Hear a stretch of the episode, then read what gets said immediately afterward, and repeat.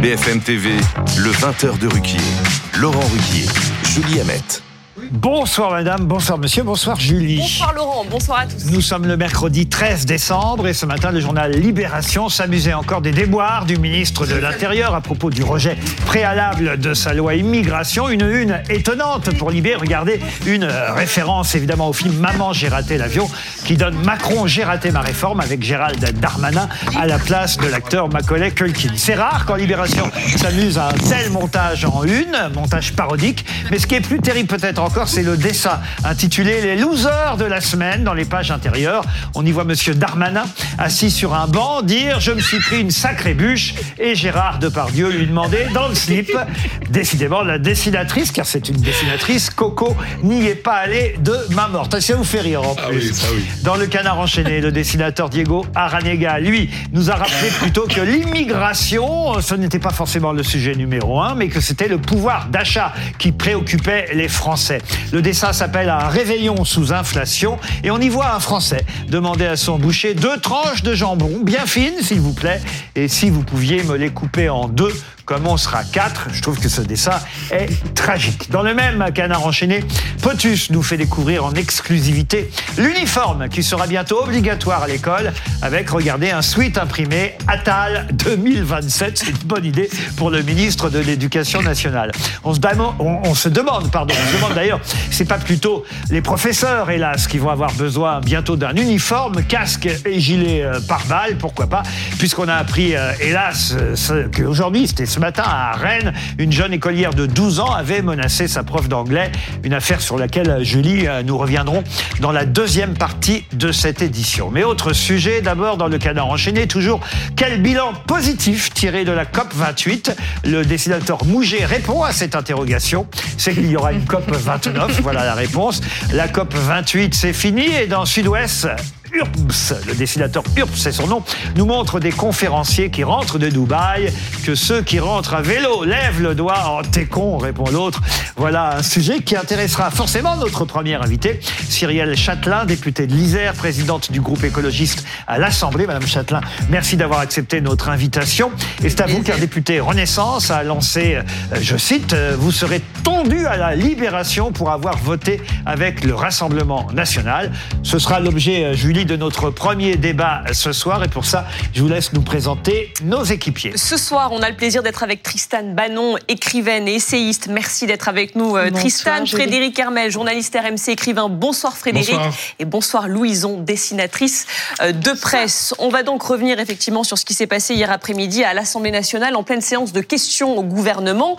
Un vif incident entre vous, Cyrielle Châtelain, et le député euh, Renaissance Jean-René Cazeneuve. Vous accusiez à ce moment-là Gérald Darmanin de méthode crapuleuse pour obtenir des votes.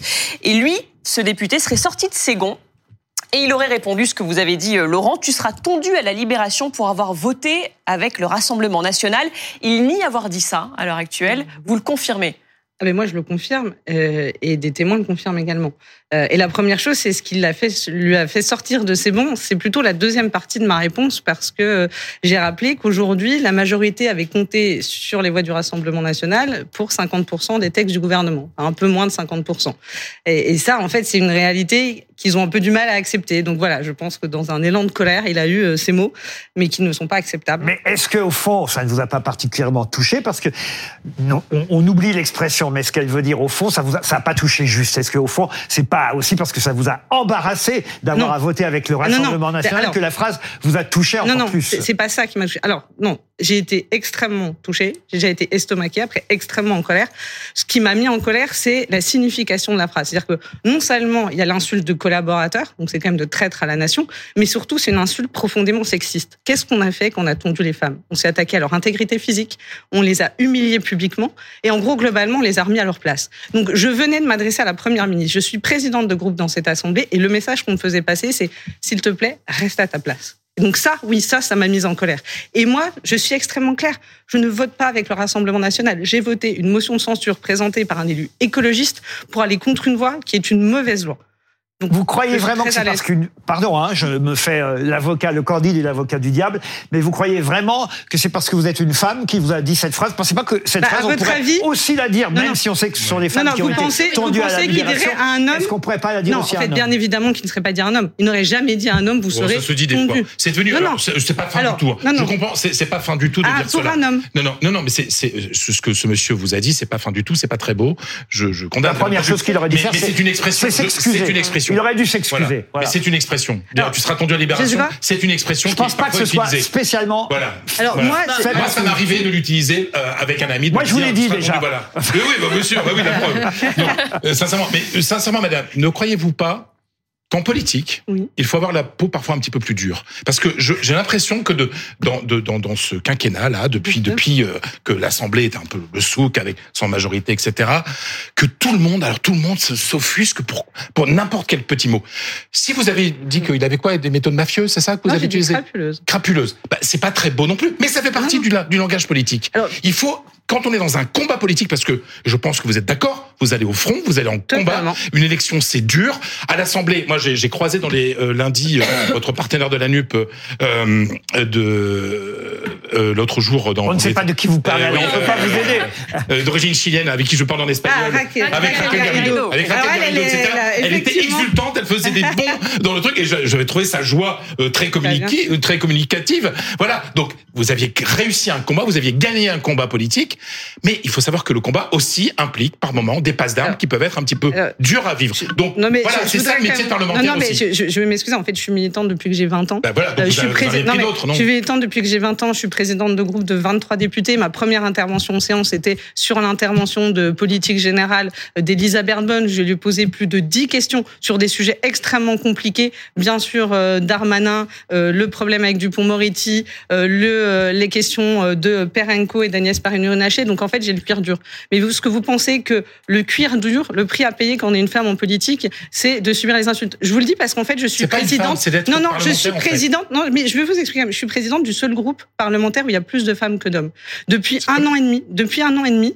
Je veux dire, on a ouvert un compte Instagram qui est pour balance ton intimidation. Depuis un an et demi, on a un tombereau d'insultes, de menaces. Non, Mais je vous invite. sujet. de- mais en fait, si, non, le Manon. sujet, alors je me permets juste, mais c'est que, en fait, ce contexte-là, il est qu'on a des personnes qui sont hors de l'hémicycle, effectivement, qui ont ces propos-là. Et à un moment, quand il est dit dans l'hémicycle, après qu'on ait pris euh, la parole, que, effectivement, ce mot-là a été dit une fois, je lui ai demandé en disant, pardon, qu'est-ce qu'on est dit? C'est le fait qu'il ait été répété. Et qu'il ait été répété droit dans les yeux, pas de manière plaisantée. C'était pas un mot qui était dit à la légère. Et donc, moi, je veux dire, est-ce qu'on pense que les intimidations sexistes ont leur place dans notre hémicycle? Moi, je pense que non. Tristan Manon, vous voulez réagir Moi, moi, il y a trois choses que ça m'inspire. Je pense que la défense en sexisme, c'est vous faites ce que vous voulez, mais je, je pense que c'est pas la bonne défense, sincèrement. C'est comme ça que le je l'ai ressenti. Non, mais c'est comme ça que je l'ai ressenti de manière que vous ressentez personnelle. un peu tout comme une agression faite euh, de façon En tout cas, sexiste. moi, c'est comme ça que je l'ai ressenti. C'est peut-être que le ressenti a trop d'importance ces temps-ci dans le débat d'ailleurs. Mais je, je pense sincèrement que c'est pas la bonne défense. En revanche, je trouve qu'à un moment de la vie de notre nation où la défiance envers le politique est à ce point importante, effectivement, ce genre de mot n'a pas sa place à l'Assemblée et effectivement, ça doit être condamné.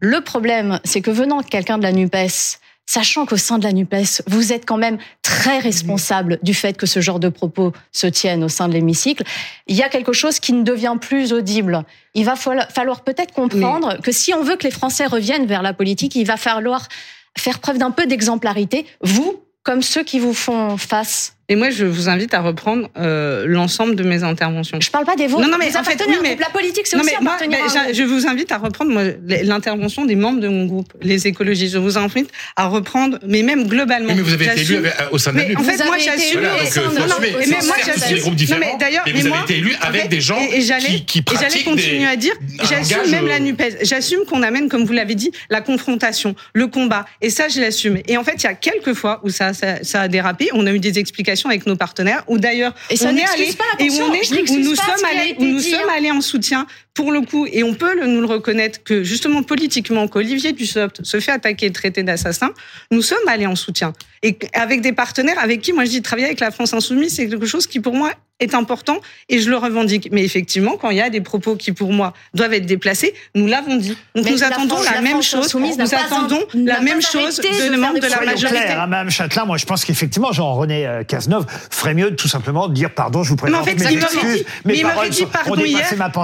on aurait dit pardon hier, il n'y aurait pas eu de souci. En fait, il m'aurait dit pardon hier. Quand je lui ai demandé, il m'aurait dit, écoute, je suis désolé, mais mon rien il ne l'a pas fait. Et c'est pour une raison qu'il ne l'a pas fait. Oui, pourquoi? Pour Quelle est la raison? Mais parce qu'en fait, je pense qu'il ne le regrette pas et qu'il n'a pas vu. Et, et- et c'est là où moi je suis en désaccord avec, avec vous, c'est que je pense qu'il n'a pas vu la gravité de ces mots. Ah, c'est je ce que je pense vous dis. qu'ils étaient Sa extrêmement pensée a graves. dépassé, ses- enfin, ces mots ont dépassé sa pensée. Est-ce que je l'ai bien dit? Non. Ces mots ont dépassé sa pensée. pensée. Louison. Moi, j'ai eu la chance, parce que c'est quand même une chance, de pouvoir assister aux questions au gouvernement, donc dans l'Assemblée, parce que les dessinateurs de presse ont le droit depuis euh, un an et demi maintenant, enfin un an. Et euh, c'est le bruit qui est Je effarant. Mais ça, ça passe son temps à se hurler dessus, parce que quand on écoute ça à la télé, comme il y a des micros, on entend un petit peu un brouhaha, mais c'est rien par rapport à ce que ça peut être en vrai. Et, et donc, effectivement, je suis sûre que votre cuir, il est bien épais et qu'il n'y a pas de problème.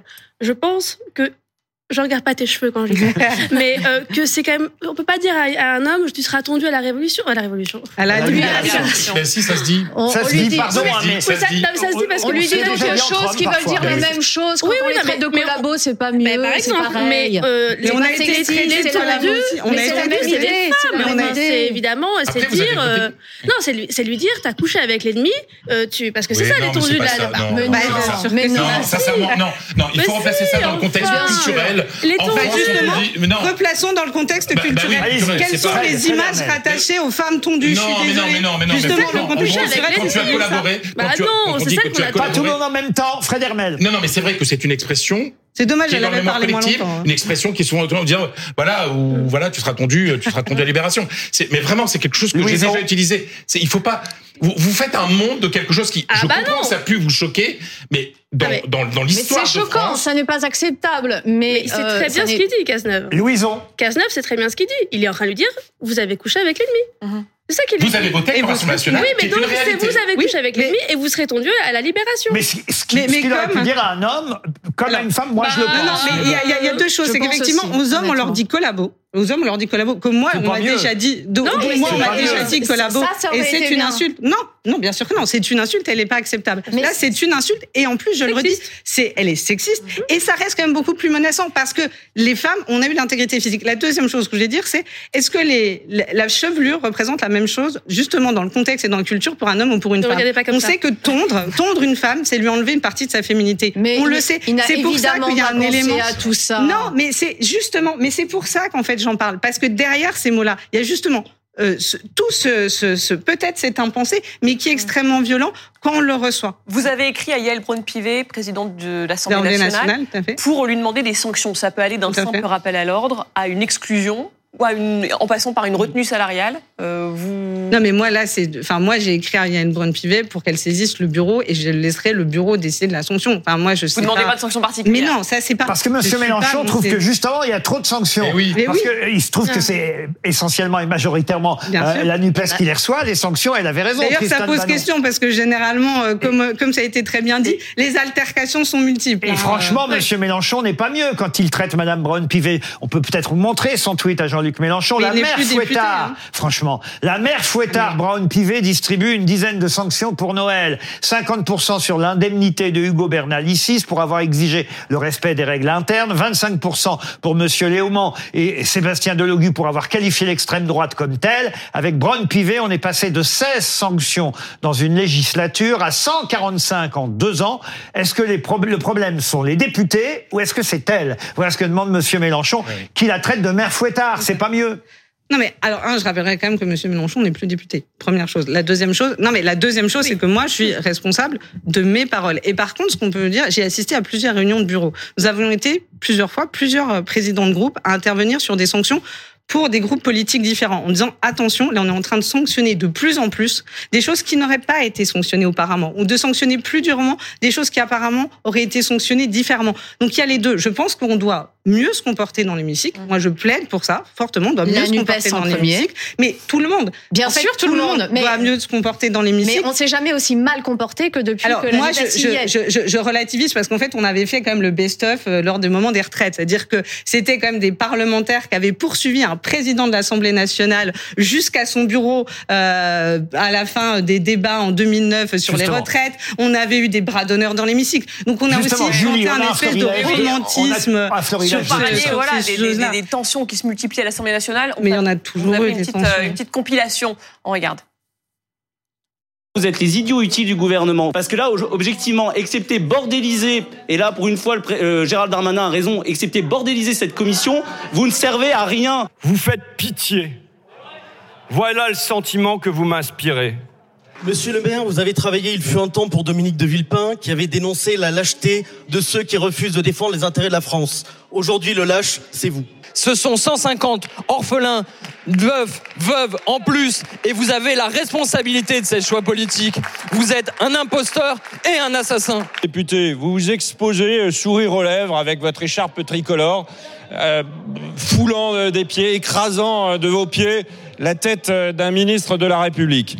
C'est ni plus ni moins un appel au meurtre. Ni plus ni moins un appel au meurtre.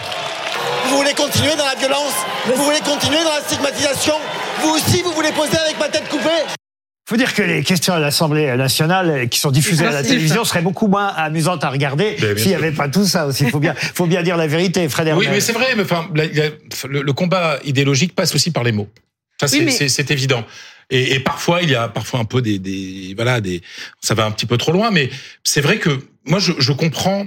Je veux pas me mettre à la place de- du député Cazeneuve, mais en fait, ce qui s'est passé pour le gouvernement est un tremblement de terre quand même pour la majorité. C'est terrible. C'est un échec C'est cuisant. un échec cuisant. C'est On est- est, d'accord. C'est- Et, et vous voir vous de gauche être les alliés de, Non, du non, alors on n'est pas les alliés. bah, non, vous avez non, voté le même on n'est texte. Pas, alors, non, Vous avez voté la même non, motion de rejet, donc, nous ne euh, sommes pas. oui, nous ne mais sommes oui. pas les, non, je vous le redis, nous ne sommes Oui, pas mais les oui, mais alliés. vous avez voté le même Non, texte. Mais Vous avez le, voté le même le texte. Rassemblement le national a voté Bah, le- quasiment de rejet, je veux dire. 50%. Le Rassemblement national a voté quasiment 50% des textes du gouvernement. Le gouvernement est-il allié au Rassemblement national Je ne le crois Non, pas. le Rassemblement national a voté certains textes, Ça n'est par pas exemple, sociaux. un texte sur deux. certains textes Mais sociaux. mais non, la sécurité, les JO. Donc en fait, est-ce qu'on peut arrêter? Non, nous ne sommes pas alliés Ça du n'est pas ça le Rassemblement problème, national. Savez non, bien. Mais je peux pas laisser dire ça. Nous ne sommes pas alliés du Rassemblement national, comme je ne dis Après pas avoir à la première ministre qu'elle est alliée de- du Rassemblement national. Admettons, admettons, désolée. mais il n'empêche, et là, même Bateau est écologiste comme vous. Tout à fait. Et Delphine Bateau, je suis assez d'accord avec ce qu'elle a dit il y a deux jours, quand elle dit, bah oui, mais le problème, c'est que là, le texte va nous euh, revenir, et le fait que vous, écologistes, vous, à gauche, vous ayez voté ce rejet de la loi Darmanin, fait que bientôt, eh bien, euh, les étrangers qui sont chez nous n'auront plus le droit à l'aide médicale d'État, que bientôt, ceux qui peut-être espéraient euh, une, régalio- une régularisation parce qu'ils travaillent sans papier en ce moment, n'obtiendront pas cette ré- régularisation, et tout ça à cause de vous à gauche. Et donc, elle n'a pas voté Et c'est elle qui le dit. Non, non, mais C'est pas alors, moi, déjà, c'est vous verrez que chez nous, il y a une grande liberté de vote et de liberté de conscience parce qu'on est cohérent avec nos actions. Et deuxièmement, on a un désaccord. Vous entendez ce qu'elle dit quand même Non, mais je, je suis en Est-ce que vous n'avez pas fait passer La votre chose- opposition Absolument pas. Je vais dire pourquoi. à- à- Je- vais l'intérêt dire- des idées, Et justement, je vais dire pourquoi. Cette motion de rejet, c'était justement un rapport de force pour obtenir le retrait du texte. C'est notre objectif. Revenez au discours de Gérald Darmanin juste avant la motion de rejet.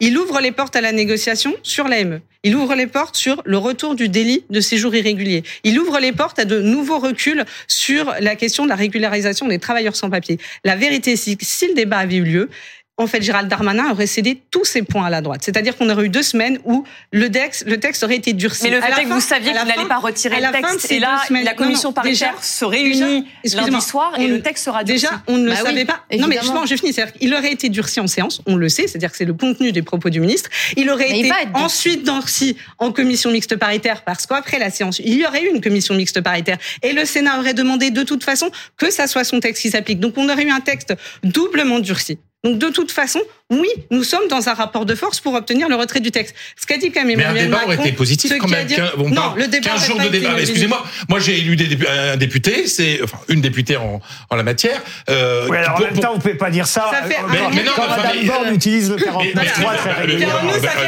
un an qu'on débat, Mais j'étais en mais commission débat, vous, avez refusé un débat Mais sur un sujet qui intéresse au plus haut point les Français, qui s'appelle l'immigration. Vous avez Mais ça refusé fait un an qu'on débat. Le premier débat, décembre On 2022. a, ça fait on a un an déjà qu'on débat.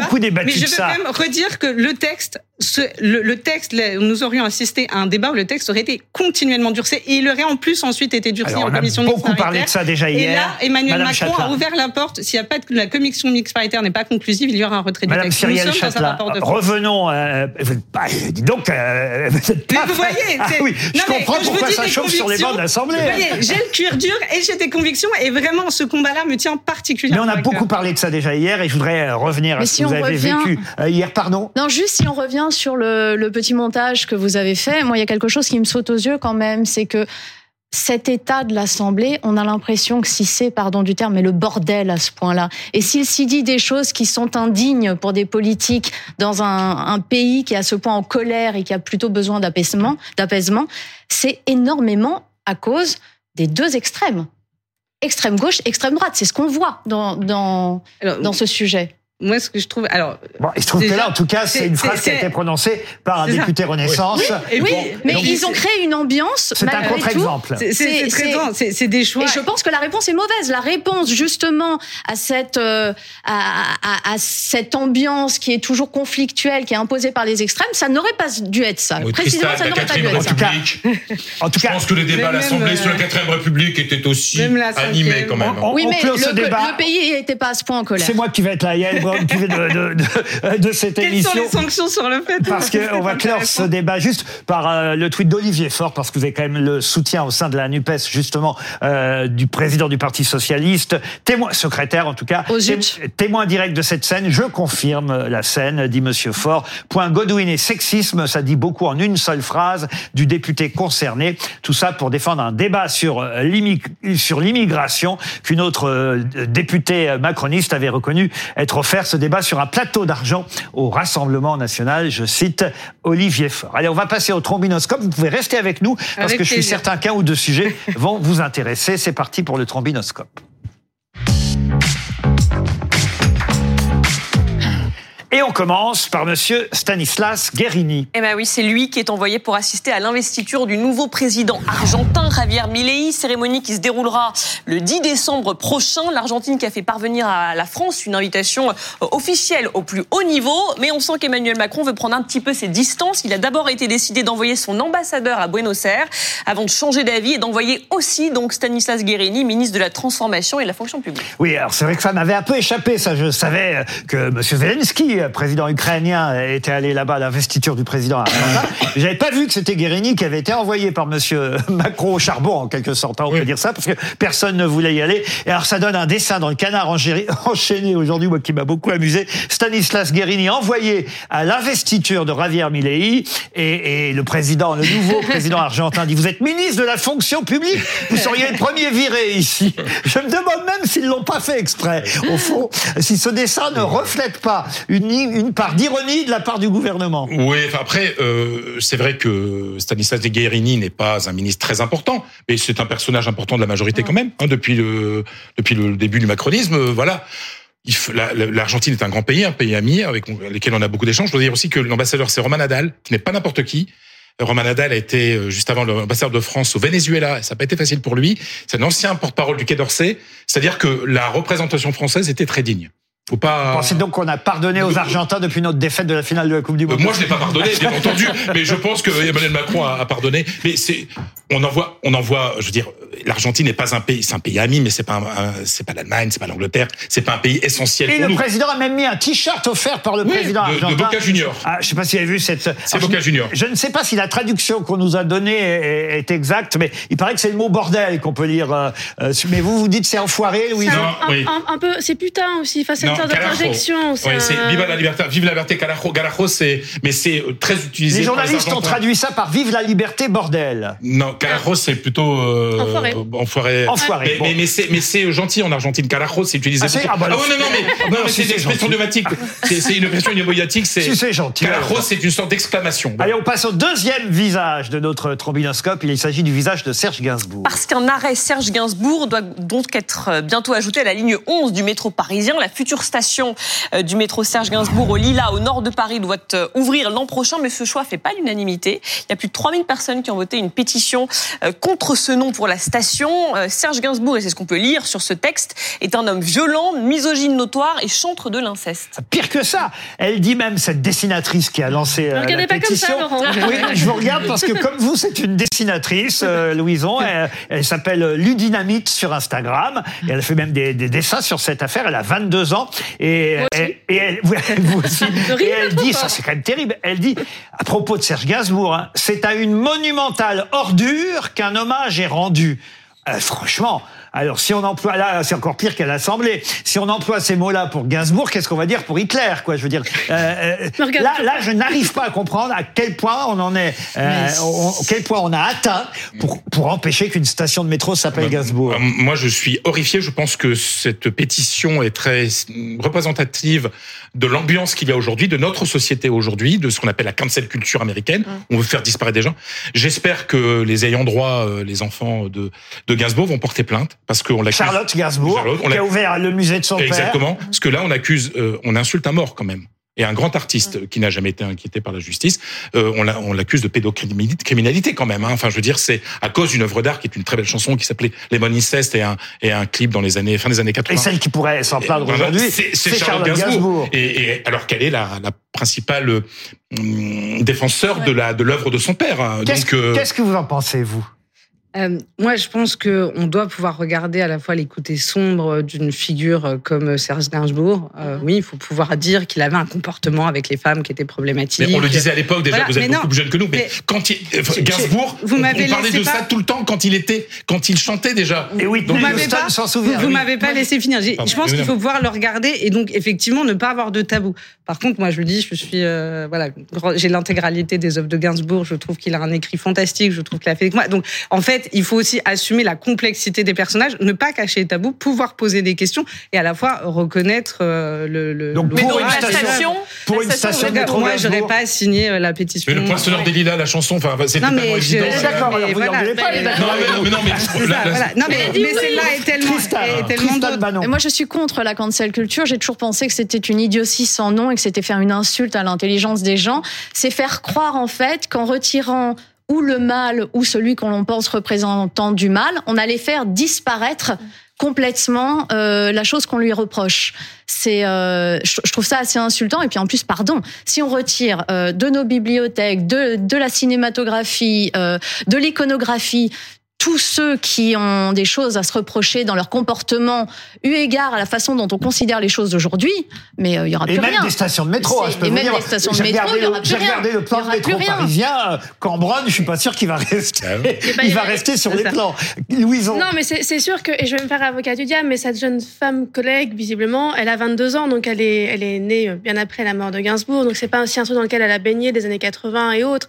Mais euh, c'est pas de la cancel culture, moi je trouve, dans la mesure où il s'agit pas justement d'enlever tout euh, Gainsbourg des, des, des, des FNAC et autres, mais de dire est-ce qu'on va valoriser encore quelqu'un qui était effectivement sur certains points peut-être questionnable. Il a Mais- chanté, voilà, mais le poissonneur des lilas, portes des non, lilas. non, mais bien sûr, non, mais bien sûr, non, mais c'est ça, j'essaie de me mettre dans la, tête de- de- d'une génération de féministes à laquelle je n'appartiens pas et par l'âge et par les convictions. Et donc vous, vous seriez pour euh, une station oui, mais euh, moi j'étais, métro moi j'étais très Saint-Jean contente qu'il y ait la station Barbara et je pense qu'il surtout il faut plus de stations avec des noms de femmes parce qu'il y en a deux sur le réseau. Alors ça, c'est Louise Michel et Ça, c'est. Non, non, mais Ça, je c'est pense que Très rapidement. hein. Voilà, je pense que la question du débat, euh, moi je ne crois pas qu'il y ait une cancel culture. Je pense qu'il y a des gens qui se battent justement pour valoriser d'autres pans Voilà. d'histoire qu'en fait qui ont été, qui ont été. Non, aujourd'hui on a une invisibilisation des femmes, on a une, une invisibilisation de nombreux combats qui ont été menés et le combat qui est fait, c'est de les mettre plus en valeur. Je pense Pas que ce c'est soir, vous êtes majoritaire sur ce plateau. Voilà. Euh, dans les, Mais je me verrai comment en dire, réflexion, pas forcément dans les idées. On est, on est équilibré dans train le de débat vous êtes hein. majoritaire. Dans Laurent les et moi, idées. on se sent très très bien avec vous, mesdames.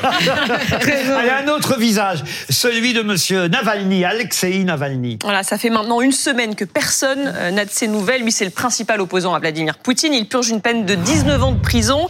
Ses proches sont donc sans nouvelles. L'Union européenne demande sa libération euh, immédiate. Washington se dit préoccupé, ce qui agace d'ailleurs le Kremlin qui dénonce l'ingérence, je cite, inacceptable inacceptable des États-Unis. Alors chez moi, on avait l'habitude de dire quand j'étais gamin, et on, je crois qu'on utilise toujours cette Ouais. expression, pas de nouvelles, bonne nouvelle. Là, j'ai bien peur que l'expression ne fonctionne pas. Vous êtes Là, c'est pas de nouvelles, pas de nouvelles, mais effectivement, ça, ça serait bien d'en avoir assez vite parce que ça pue. hein. Un mot là-dessus, Fred Hermel. On connaît les méthodes euh, de Poutine et, et des gens qui sont avec lui. Donc, Donc euh, pas de nouvelles, c'est pas mauvaise nouvelle, on peut dire ça, Tristan C'est surtout que là, personne ne regarde trop ce qu'il fait, donc je pense qu'il en profite. Hein. Euh, Tout le monde a les yeux tournés vers euh, Un dernier mot, mais ce sera très rapide, avec un dernier visage, c'est celui d'une jeune femme dont peut-être vous aviez oublié le nom. En tout cas, moi, c'était euh, mon cas. Elle s'appelle Indira Ampio. C'est euh, la, la Miss France 2023 qui va donc vous passer. vu passer, vous?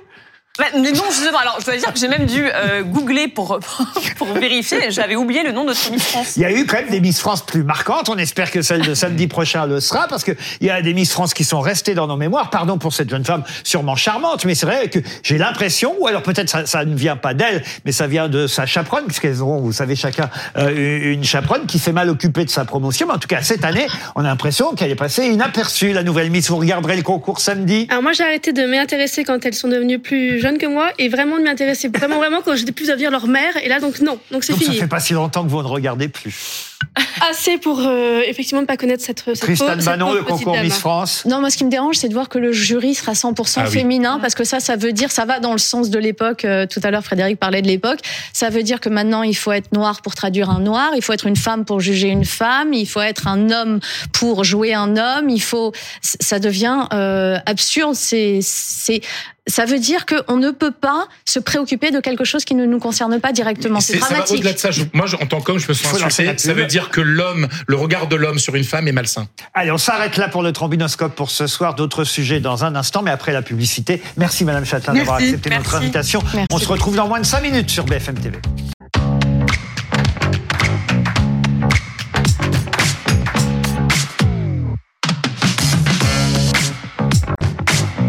BFM TV, le 20h de Ruquier. Laurent Ruquier, Julie Hamet. Merci d'avoir rejoint ou d'être resté sur BFM TV. Dans quelques minutes, nous reviendrons avec Julie Hamet sur ce qui s'est passé à Rennes, puisqu'on le sait, euh, une élève de 12 ans a menacé d'un poignard sa prof d'anglais. On reviendra évidemment sur cette affaire. Mais d'abord, on va essayer de revoir l'actualité du jour avec sourire, puisque c'est l'heure de notre Tous au poste, un zapping des humoristes qui vous amusent chaque matin sur les différentes radios. Après le rejet de son projet de loi immigration par l'Assemblée, le gouvernement cherche à sauver le texte par tous les moyens. hein. Oui, alors, alors là, ils sont mal. Alors, la, la loi immigration, on a d'abord cru qu'elle allait être acceptée, puis elle a été trimballée d'administration en administration. Finalement, la loi est rejetée. Ironie du sort, euh, la loi a vécu un peu le parcours d'un étranger qui essaie de s'intégrer en France. La loi immigration a été tricotée, détricotée, que, et tout le monde la trouve moche. C'est un peu un pull de Noël. Le président a étudié toutes les options hier lors d'une réunion avec Gérald Darmanin, Elisabeth Borne, Olivier Dussopt et Franck Riester. Monsieur le Président, nous sommes en train de connaître une grave crise politique comme on n'en a jamais eu. Oui, je sais, nous sommes perdus, qu'est-ce qu'on va faire? Ne vous inquiétez pas, Monsieur le Président, je suis là.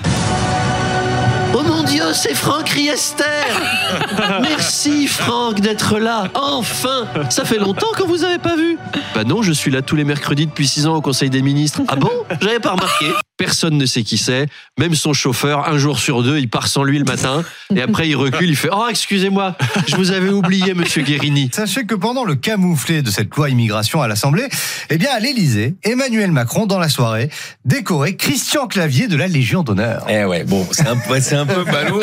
Et en même temps, c'est, c'est un beau moment d'avoir comme ça ce grand acteur habitué à jouer les rôles de prétentieux arrogant au ton péremptoire, récompensant Christian Clavier. Des préados ont été indignés car le tableau montrait cinq femmes nues, euh, mais aucun homme dessus, dessous ou derrière. Et ça, sur Internet, ils n'ont pas l'habitude, ça les sort de leur zone de confort. Et étrange cette génération quand même, ils passent les trois quarts de leur récréation sur YouPorn. Et là, ils font semblant d'être choqués par un bout de cuisse peint il y a 300 ans. Moi, en sixième, une prof aurait exhibé une image de femme dévêtue, j'aurais décrété tout de suite que c'était ma prof préférée. Bien sûr.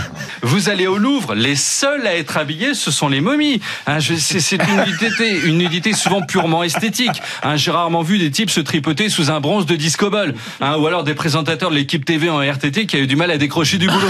La liberté guidant le peuple, Marianne est topless. Le déjeuner sur l'herbe, la dame en plein pique-nique, elle se dessape. 30 ans d'air d'autoroute l'été, j'ai jamais vu ça. hein. Juste des familles en survêt qui bouffent des chips. Polémique autour de la nouvelle station de métro Serge Gainsbourg. Certaines féministes dénonçant le choix d'un artiste qu'elles trouvent violent envers les femmes, les stations Victor Hugo, Félix Faure, Robespierre et même Bourse commencent à serrer les fesses. À Marseille, un dromadaire s'est échappé d'un cirque et il a perturbé la circulation. En France, des dromadaires en pleine rue. Sur CNews, c'est parti en édition spéciale. Le grand remplacement, l'islamisation de la circulation routière phocéenne, monsieur. La grande distrib va pas faire de miracle pour les fêtes, même si on peut quand même tabler sur de belles promos au rayon culture multimédia. Allez, mesdames et messieurs, on se fait plaisir. Je vous rappelle l'opération spéciale des stockages rayon Blu-ray. 3 DVD pour le prix d'un. Les valseuses, tenues de soirée, les anges gardiens pour 9,90€ et notre bonus Leclerc pour tout achat d'un film avec Depardieu. Un livre de Frédéric Becbédé offert.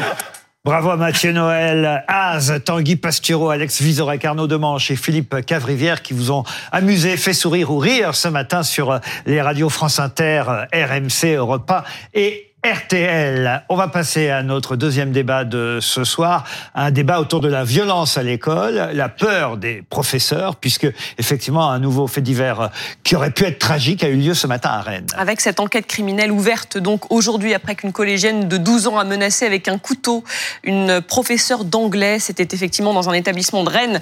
Euh, ce matin, on sait que l'adolescente a été euh, entendue euh, par la police, qu'elle subit en ce moment des examens médicaux psychiatriques. On va tout de suite aller sur place retrouver notre journaliste Yael Kahn. Le procureur a fait un, point tout à l'heure, une conférence de presse. Que sait-on donc du, du déroulé des événements ce matin dans cet établissement? Mais écoutez, tout s'est passé ce matin entre 9h30 et 9h50 au collège des Hautes-Ourmes à Rennes pendant un cours d'anglais en demi-groupe. Les élèves sont en train de regarder un film euh, pédagogique et pendant ce film, il y a cette jeune fille âgée de 12 ans qui est très agitée. Elle ne cesse de lever le doigt. La professeure d'anglais va aller alors au fond de la classe la voir. Elle va s'asseoir à côté d'elle et lui demander ce qu'elle souhaite. Selon la professeure, la jeune fille va leur dire la phrase suivante. Je suis folle aujourd'hui, j'ai envie de tuer quelqu'un, j'ai envie de tuer les élèves qui ne m'aiment pas, la personne en face de moi. Ça s'est passé à Arras et je vais le faire. Elle dit ensuite à sa professeure qu'elle a apporté une arme et lui demande si elle souhaite voir cette arme. La jeune fille va alors sortir de son cartable une arme dont la lame fait 17 cm. C'est à ce moment-là que la professeure a décidé d'évacuer la salle. Tout va s'enchaîner très vite. Je vous propose d'écouter à ce sujet le procureur. La professeure d'anglais décide l'évacuation de sa salle et fait sortir euh, les élèves. Elle reste à ce moment-là, je dirais, avec euh, l'élève qui, à ce moment-là, se saisit du couteau et la menace. Le professeur sort de la classe avec euh, l'élève euh, menaçante derrière elle. À ce moment-là, dans le couloir, les élèves euh, sont devant, le professeur suit derrière avec, dans son dos, l'élève menaçante. La jeune fille de 12 ans est placée en retenue judiciaire. C'est une mesure euh, coercitive prévue pour les mineurs de moins de 13 ans. C'est valable pour une durée de 12 heures et ça ne peut être renouvelé qu'une seule fois. Nous ont rejoint sur ce plateau euh, Ilana Wazerstein, psychologue clinicienne. Bonsoir madame. Lisa Kamen-Hirzig, professeure des écoles et auteur de La Grande Garderie, un livre qui a beaucoup fait parler il y a quelques semaines euh, déjà.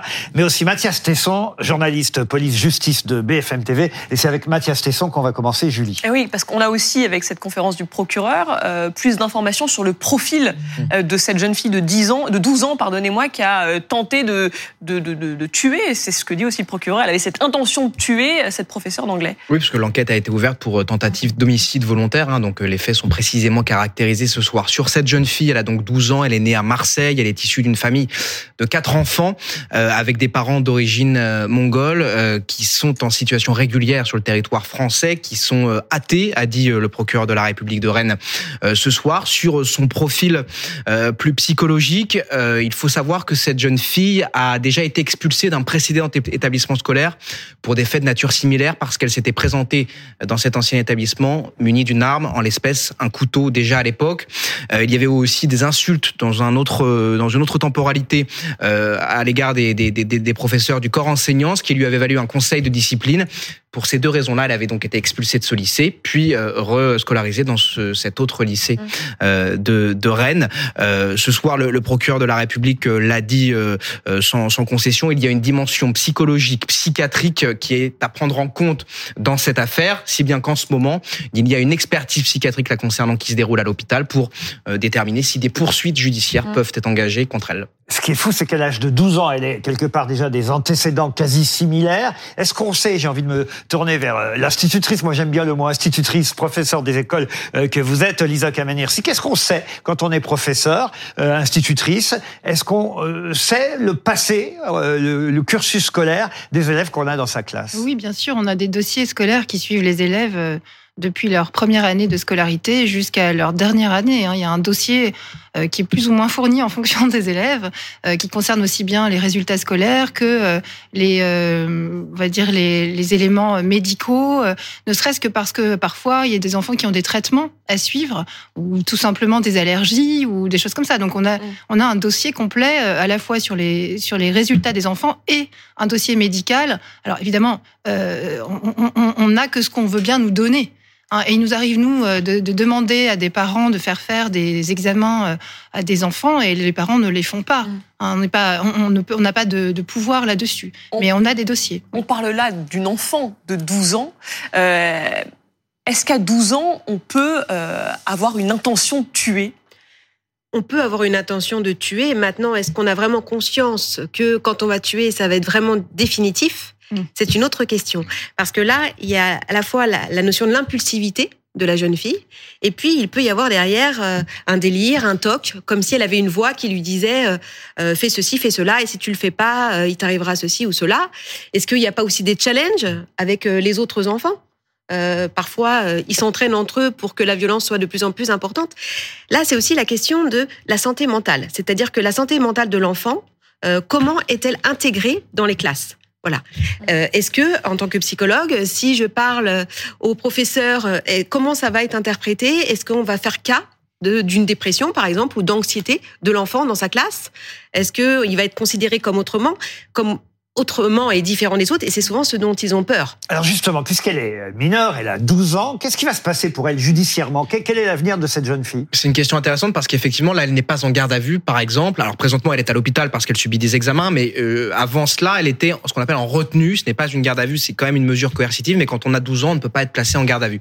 En ce qui concerne les suites, si euh, la justice détermine eh bien que euh, sa responsabilité peut euh, éventuellement euh, être engagée, eh bien, euh, il pourrait y avoir des poursuites. Mais dans de très nombreux cas, lorsqu'il s'agit de, de mineurs de cet âge-là, c'est-à-dire de moins de 13 ans, eh bien la justice prévoit une présomption de non-discernement, euh, c'est-à-dire qu'à cet âge, eh bien la justice considère que euh, on n'a pas conscience de ces actes et on ne peut pas être poursuivi pour cela. Mais cette présomption-là peut être levée dans certains cas lorsque des médecins considèrent que euh, le ou la jeune fille ou le, ou le jeune garçon, euh, eh bien, euh, est euh, comment dire, était conscient des actes qu'il a qu'il a réalisés. Vous voulez réagir, Fred Ernel? Oui, j'avais une question, si vous me permettez, à, à poser à Madame euh, Wasserstein, parce que le procureur disait tout à l'heure qu'elle elle avait aussi envie de tuer les élèves qui ne l'aimaient pas. Et automatiquement, ça m'a fait penser aux tueries dans les, dans les écoles américaines. Alors, heureusement, en France, euh, l'accès aux armes est, est quand même beaucoup plus limité qu'aux États-Unis. Mais il y a souvent des vengeances et des, le fait de- de- de- d'élèves qui se sentent seuls, rejetés par les autres. Et aux États-Unis, ça a provoqué des massacres dans des tonnes d'écoles, quoi. Avec des armes à feu, Avec des armes à feu, voilà, parce qu'automatiquement, pire. est différent. Euh, N'avez-vous pas l'impression qu'on on est peut-être dans ce cas-là? Je ne sais pas si on est dans ce cas-là, mais ce qu'on peut voir comme lien, c'est que les jeux vidéo et les, et les séries sont de plus en plus violentes. Et on voit justement s'exercer comme ça des armes à feu. euh, et donc, les jeunes qui ont moins justement de 13 ans, qui sont considérés comme euh, n'ayant pas encore leur discernement, la question est de savoir est-ce qu'ils font vraiment la différence, justement? On accuse souvent les jeux vidéo, je Ouais. trouve parfois à Ah, tort, pardon, mais euh, je pense qu'il y a aussi l'exemplarité euh, et l'éducation des parents quand même Bien qui sûr. comptent peut-être plus que ce qu'ils voient sur les vidéos qu'ils sont pas obligés de reproduire. Qu'est-ce que vous en pensez? Moi, ce que je vois là-dedans, c'est l'échec du dogme de l'inclusion. C'est-à-dire que on fait croire aux gens, aux parents, aux élèves et aux enseignants au passage que euh, on peut mettre tout le monde dans la même école euh, au même âge euh, et que euh, et que ça va bien se passer. Or, il y a des enfants comme il y a des adultes euh, qui demandent des traitements différenciés. Pas seulement d'ailleurs des enfants qui ont des problèmes psychiatriques, hein, des, pro- des enfants qui ont des problèmes euh, physiques, euh, je sais pas, euh, qui sont handicapés, qui doivent avoir un, un fauteuil euh, roulant, ou des enfants qui ont besoin d'avoir un traitement particulier, des enfants qui ont des anxiétés, des phobies scolaires, et euh, l'autisme par exemple. Et on met tous ces enfants-là dans la même classe avec des enseignants qui sont pas du tout formés pour, pour comment dire pour aider ces enfants-là euh, et qui alors on les met dans la même classe avec des élèves qui sont euh, complètement différents les uns des autres. On doit leur enseigner la même chose au même moment. hein. Je ne sais pas si vous vous rappelez du délire de faire la même dictée le même jour euh, partout en France. Euh, soi-disant comme on le faisait sous la Troisième République, ce qui s'est jamais produit quand même. hein. C'était un délire ministériel de plus, mais peu importe. Euh, donc l'idée, c'est toujours de mettre tout le monde à la même sauce, au même endroit, au même moment, et après ben, que les enseignants se débrouillent avec ça, et d'ailleurs que les parents et les élèves se débrouillent avec ça aussi. D'où le titre de votre livre, hein, évidemment, la grande garderie, sauf qu'on n'en est quand même pas à la grande garde à vue. Est-ce que vous, vous avez peur quand vous enseignez qu'un élève, qu'une élève ait effectivement une arme blanche? Non, si j'avais peur, je n'irais pas travailler parce que je. Mais j'ai j'ai cette chance euh, de travailler à Paris euh, dans des jolis quartiers, dans des beaux quartiers, on va dire. Donc je me, je me retrouve pas avec euh, des, des agressions quotidiennes. Cela dit, le cas de cette jeune fille visiblement est plus psychiatrique que c'est pas c'est pas de la violence, euh, comment dire, d'une des religion. dans les beaux quartiers aussi. je veux Oui, dire, c'est ça, c'est voilà, ça. Donc ça, ça, ça peut, ça peut arriver, mais j'irais pas travailler si j'avais peur. Je, je, je- Gabriel j'ai quand même, Atanzio, qui j'ai nous quand a même rejoint. encore le choix. Oh, bonjour, à vous présenter. Vous êtes professeur agrégé d'anglais à la Sorbonne. Alors évidemment, ils sont plus âgés, euh, vos élèves. Vous, vous avez peur? Ah, aujourd'hui, euh, non. Donc, j'ai la chance de travailler à l'école de droit de la Sorbonne, mais j'ai travaillé cette année dans le secondaire, dans un lycée, et moi-même, j'ai été victime de violence, bien sûr. Enfin, j'ai été menacé de mort à deux reprises. La première fois, euh, l'élève a été exclu et condamné. Euh, La deuxième fois, la décision a été prise de m'en sortir, même de l'établissement où je travaillais, figurez-vous. Alors, euh, qu'est-ce qui s'était passé précisément dans ah, quel bah, vous savez, on a eu un problème de, de violence de beaucoup d'adolescents au Lila. Il y a eu en 2018 la mort d'un jeune à Boubacar lors d'une rixe. Voilà, c'était, il a été, ça, ça concernait des lycéens qui étaient scolarisés, scolarisés chez nous, pardon. 2019, euh, un règlement de compte, Kevin, 15 ans, qui a été assassiné en marge d'un cours de sport. Et 2021, je crois qu'il s'appelait Ibrahima à nouveau. Et à chaque fois, moi, j'essayais d'alerter. Et ce qui s'est passé, pour vous dire, c'est qu'à force d'alerter, j'ai fini par être la cible de cette hostilité aussi. Et euh, décision a été prise euh, par euh, l'exécutif, hein, à ma connaissance, de, de me sortir de ma situation pour éviter la suite.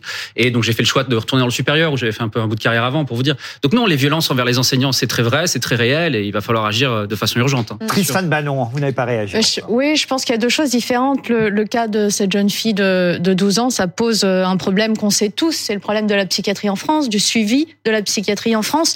On a un vrai souci avec ça, on le voit régulièrement. Régulièrement, il y a des problèmes avec des personnes qui devraient être suivies, qui ne le sont pas. Là, cette jeune fille, elle a déjà eu un problème, on aurait dû la suivre beaucoup mieux. Et ce que vous dites pose un autre problème qui, selon moi, est différent du cas de cette petite fille, c'est le, le degré de non-respect du professeur auquel on est arrivé. Je crois que Gabriel Attal essaye de se saisir De se ce, saisir, oui, de ce de ce dossier. problème. Mais c'est un vrai souci. Moi, j'interviens tous les mois dans des collèges et dans des lycées et tous les professeurs me le disent. C'est-à-dire que c'est pas que les élèves, c'est les parents des élèves. Les parents des élèves n'ont plus aucun respect pour les professeurs, aucun. Et ça, comment demander à des élèves d'avoir du respect si leurs propres parents n'en ont pas? C'est un souci. C'est c'est sûr que à, à moi c'est- enfin, non, c'est qu'il y a, il y a ce, cette cette génération d'enfants qui arrive et qui a un petit problème avec le la contrainte, la consigne, avec Et la un certain- frustration. et la frustration, ça va avec. Mais là, je pense qu'effectivement, dans le cas de cette cette cette jeune fille, euh, l'adolescence c'est un moment où, alors sans rentrer dans le truc, mais en termes de psychiatrie, c'est aussi parfois le moment où ça commence à apparaître les troubles. Et en particulier la schizophrénie est un moment qui c'est l'adolescence où ça se déclare. Donc peut-être que la première alerte aurait dû être la bonne et que les parents se sont dit bon elle est pas bien à l'école, on la met dans une autre école, ça va mieux se passer. Bon là je pense qu'ils ont compris que c'est pas le problème de l'école, mais il y a la violence de, de, l'adolescence, il y a la violence du changement, de, plein de choses. Là je pense que euh, ce qui nous a fait tous un peu euh, ce matin un peu bizarre, c'est qu'on est deux mois pile poil après la- l'attaque d'Arras et qu'on s'est dit ah non pas encore, enfin, ça va pas recommencer. Je pense pas que ça va recommencer. Je pense que c'est une jeune fille qui a besoin d'être très très encadrée Et d'être Qui- soigné. et d'être soignée. Enfin, vous pensez que ça ne va pas recommencer, mais le fait est qu'il y a eu euh, Samuel Paty, Paty, il y a eu Dominique Bernard, il y a un nouvel événement. Non, pour cette fois-là, je dis. en- encore, euh, voilà, Hélas. euh, en- encore aujourd'hui. Euh, Est-ce que vous, la, la violence euh, chez une personne aussi jeune vous choque ou vous l'avez senti venir, vous qui avez été victime de, de violences euh, il y a quelques années? Vous savez, moi, quand j'ai commencé à travailler dans le secondaire, je me suis débarrassé de tout un tas de présupposés idéologiques. Moi, je viens euh, de la gauche traditionnelle, j'en suis toujours, j'en suis fier, mais j'avais un peu l'idée que tout le monde avait sa place dans tous les cadres. Aujourd'hui, je, je tempère un peu mon idée.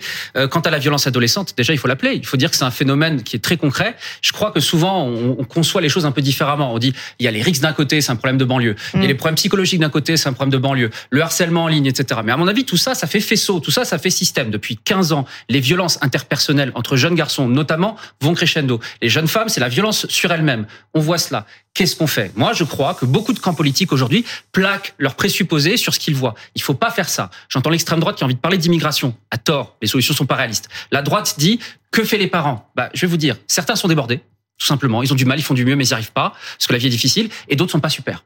Voilà. Donc c'est la vérité. Donc qu'est-ce qu'on fait? On va pas changer les parents, faut changer et les beaucoup enfants. de familles monoparentales.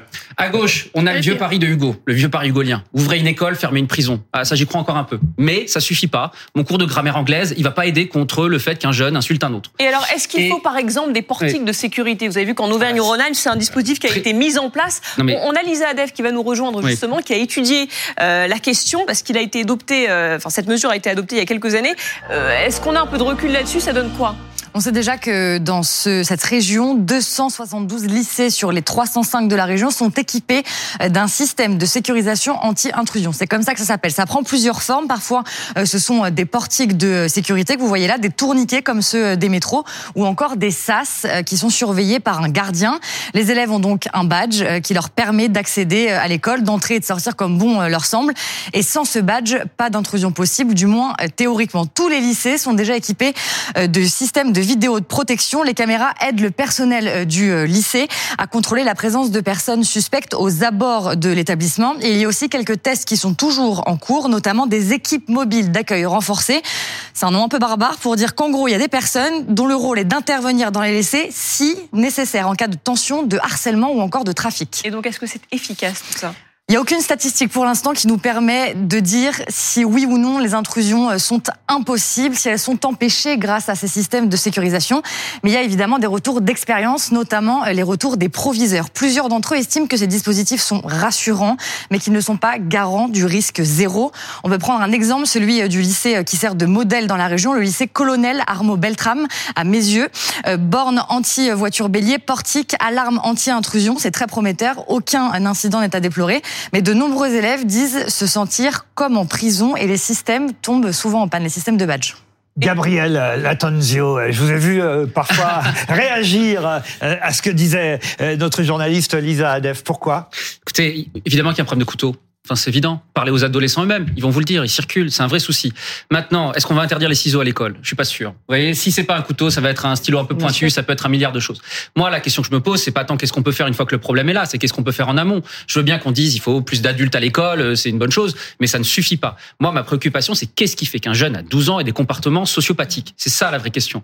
La pédopsychologie est le parent pauvre, évidemment, de la santé. Quand on voit les, les- les classements que, faut- que je- des choix que font les médecins, psychologie c'est en bas, enfant c'est en bas. Il faut évidemment renforcer ce qu'est la psychologie scolaire. La psychologie scolaire, je vais vous dire ce que c'est. C'est des gens qui faisaient du conseil d'orientation très souvent et qui ont été un peu reclassés avec des tâches administratives très lourdes. Ils sont un pour 15 000 élèves, enfin des chiffres mais délirants. Nous, ce dont on a besoin, c'est qu'il y a une jeunesse qui est en souffrance mentale, qui présente tout un tas de problèmes. Il faut une intervention à même les jeunes. Puis je vais vous dire, il y a plein de services pour les enfants, plein. Quand on a eu des enfants qui étaient violents là où je travaillais, ils étaient connus de l'hôpital, ils étaient connus de l'école primaire, c'était connu dans le secondaire, ils étaient connus euh, du commissariat pour beaucoup. Dès lors, tous ces professionnels qui s'occupent de ces enfants-là ne se parlent pas. Moi, ce qui me désole en fait, c'est qu'on a tout un maillage très séparé des services publics à destination de l'enfance qui ne travaillent pas ensemble. Moi, mon rêve. C'est un campus dans lequel il y aurait à la fois, certes, un service éducatif où je serais, mais aussi un service médical de vraie qualité, un service social aussi sur un même lieu pour que le service aille à l'enfant et qu'on n'attende pas que les familles qui n'y arrivent pas viennent vers nous. Vous êtes d'accord avec ça, Lisa Kamenersi Vous, j'ai bien vu à, à votre regard que vous étiez d'accord, donc je ne viens pas vers vous tout de suite, mais d'abord, euh, d'abord vous. Bah, moi, vous imaginez bien que je suis assez contre les, les solutions euh, très centralisées et très euh, euh, comment dire monitorées par l'État, euh, etc. Donc euh, moi, ce qui me ce qui me semble assez euh, voilà, la question que je me pose, c'est est-ce qu'il est vraiment important euh, de scolariser tous les enfants ou est-ce qu'il est vraiment important d'instruire tous les enfants? Donc finalement, ces enfants qu'on met à l'école d'office, euh, est-ce que bon, ceux qui sont euh, euh, harceleurs ou qui sont euh, fauteurs de troubles depuis des années, qu'on a repris, euh, je sais pas quoi, trois fois, quatre fois, est-ce qu'il n'y a pas un moment où il faut euh, s'organiser pour qu'ils euh, qu'ils soient instruits autrement, je ne sais pas, par, euh, par, leurs parents à la maison avec un système d'inspection? Ça se fait déjà pour l'instruction en famille, hein, ça existe. Il y a des inspecteurs qui passent à la maison ou alors dans des écoles euh, spécialisées. Parce que le problème, c'est qu'un élève comme ça, ça perturbe toute une classe et toute une école parfois. Gabriel Latanzio n'est pas d'accord. hein. Évidemment. Et ce que- évidemment, mais bon, c'est nécessaire d'en parler. Moi non plus, hein. Ce qui est, ce que Je vous donne veut- la parole. pour les enfants qui posent problème, ce que l'on veut, c'est beaucoup d'influence et beaucoup de belles influences. Et précisément, faire le choix de les reléguer à la seule influence familiale, qui peut déjà être surchargée de tâches parce qu'il y a la pauvreté, qui peuvent déjà faire face à des difficultés particulières parce que tout un tas de raisons familiales, etc. C'est une erreur, c'est un abandon, c'est renvoyer à la responsabilité des parents. Et dès lors, c'est dire que nous ne pouvons pas faire Quand je signalais On mes peut problèmes, protéger les autres aussi, monsieur. Oui, c'est ah ben c'est ce que je fais tous les jours. oui, parce qu'à un moment, euh, moi, je, je comprends ce, ce que dit Madame. À un moment, tout a été essayé et on va pas, on va pas, Non. on va pas, on va Si pas, vous avez on va des pas virer enfants un à gamin à la première bêtise. J'ai 300 Mais- enfants. En- Moi, non, mais Mais moi j'ai un deux, j'ai deux enfants, j'ai deux enfants qui sont scolarisés. Moi, quand je les emmène le matin à l'école, je suis, euh, j'aime savoir que je vais les récupérer entiers le soir. Ah oui. Non, mais bien Et le entendu, problème, et moi, quand ils sont- quand je pardon, je travail, je, termine. prends des risques aussi. Je travaille dans le service public pendant un certain nombre d'années où j'ai pris des risques moi-même. Oui, mais alors, je je, pense juste que, avant, je pense que, je pense que l'État n'aimera jamais autant mes enfants que moi-même. Et je pense qu'aucun aucun parent euh, ne peut. euh, Et pourtant, vous les scolarisez auprès de l'État, non Ou peut-être du privé, mais en tout cas, il va ça, prendre ça, ne vous regarde pas, mais, Bah, mais non, mais je veux dire, j'ai j'ai tenté le public et je suis repartie dans le privé. Eh ben moi, je ferai vivre le public et j'en suis fier. On a fait un choix en France, c'est de confier la l'éducation des enfants à une centaine d'adultes dont ils vont croiser le passage. D'accord? Il y aura le prof d'anglais, il y aura le prof de sport, il y aura plein de ces enseignants-là. Certains vont inspirer, certains on va cliver, on sera pas bon avec tout le monde. Mais il est très important d'avoir des influences multiples, des gens qui vont apporter leur propre expérience auprès de ces jeunes qui en ont bien besoin. Lisa Waxerstein. Enfin, alors, c'est-à-dire qu'il y a une prévention à avoir avec ces enfants. Euh, avant d'en arriver aux problèmes psychiatriques, aujourd'hui, je reçois énormément d'enfants qui sont en souffrance dans les collèges parce qu'ils trouvent pas leur place, parce qu'ils ont de l'anxiété et qu'en fait, on peut pas en parler parce que c'est tabou.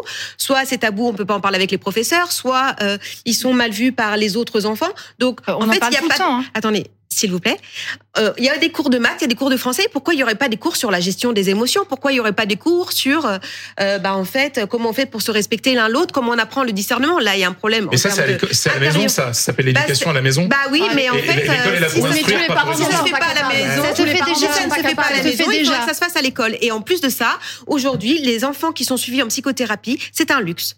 Donc ils ne le sont que parce que les parents en ont les moyens, parce que au niveau de la sécurité sociale, c'est pas remboursé et seulement certaines mutuelles l'acceptent. Il faudrait peut-être que ça, ça évolue parce que la santé, la cause de la santé mentale, ça sera la cause de 2025. On pourrait déjà commencer maintenant. Vous dites que les cours de gestion des émotions, ça existe déjà? Si vous tapez euh, sur, euh, sur Google euh, bienveillance à l'école, vous verrez des centaines de vidéos de professeurs qui le matin euh, checkent la couleur des émotions de leurs enfants. Alors quand je dis check, c'est à, c'est à dessein puisque ils checkent, ils checkent les élèves. Hein, ils font un check, je sais pas comment. on Ça, fait. c'est à la crèche, la couleur non, des non, émotions. Pas du tout. Je pas pense du que c'est tout. largement Mais je vous invite à le faire. Googliser bienveillance école et vous verrez qu'au CM2, on demande aux enfants de dire le matin est-ce que tes émotions sont plutôt bleues ou plutôt rouges, etc. Ça prend des heures. Je vous dis, moi, les élèves de collège, depuis, euh, je crois, c'est 30, depuis 30 ans, un élève de collège a perdu 600 heures d'enseignement de français euh, en, en- pendant sa scolarité au collège. C'est énorme. On fait des tas de choses de ce genre. On fait, Non, on fait de l'écologie. Aujourd'hui, on a quand même, on a révolte. quand même Le même ministre qui veut restaurer l'autorité, parce que alors je ne sais pas comment on fait pour restaurer l'autorité. À mon avis, ça se décrète pas, mais peu importe.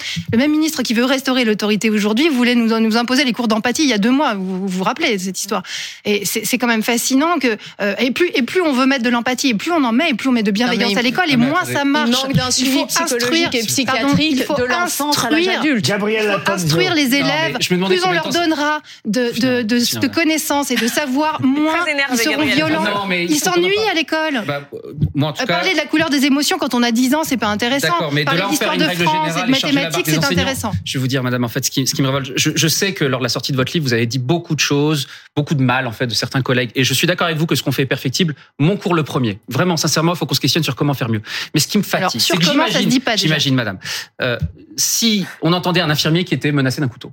Est-ce qu'on se poserait la question s'il avait bien fait sa piqûre avant? Je suis fatigué des moments où l'on voit des enseignants qui souffrent. La première réaction qu'on se pose, c'est est-ce que les choses sont bien faites? Quand Monsieur Paty est mort, quelle a été la seule mesure concrète qui a été mise en place? Ça a été une formation à la laïcité parce qu'on se demandait si les enseignants savaient bien le faire. Mais je suis Assez. mais je suis en danger à cause de ça. Non, Bah ce qui oui. est, non, ce qui a mis en Bah danger. Monsieur Paty, c'est l'islamisme, c'est absolument pas la qualité de son cours. Donc disons les choses simplement. Donc moi, ce que je dis, Et, plutôt et que de aussi dire ses collègues qui l'ont dénoncé. Hein, Les profs, Ne me faites pas dire, enfants. ne me faites pas dire ce que j'ai, ce que je n'ai pas dit. Vous avez chargé la barre d'un enseignant peu idéalistes. Voilà, c'est- un peu des fantasmes. Moi, la plupart de mes collègues, je les admire, je les encourage. Mais je pense qu'il faut qu'on les aide, pas qu'on fasse l'examen critique systématiquement. Et puis, excusez-moi, aujourd'hui, on a quand même certaines connaissances sur le cerveau. On peut agir sur nos pensées, sur nos émotions et nos comportements. C'est pas juste de connaître les émotions, mais comment concrètement on peut être heureux, on peut s'en donner les moyens, vraiment. Parce qu'il y a des aussi. connaissances concrètes qui sont aussi intéressantes. L'histoire du cerveau est aussi intéressante que l'histoire de la France. Merci aux uns et aux autres d'avoir accepté notre invitation. Le cours est terminé. Je vous laisse euh, en compagnie de, Julie. de Julie, Julie Hamet, pardon Julie. Et c'est jusqu'à 22h que vous allez avoir la chance d'être en compagnie de Julie. Moi, je vous retrouve demain à 20h et vous aussi, Julie. À demain, Bonsoir. oui, je serai là. À demain, Laurent, à tout de suite.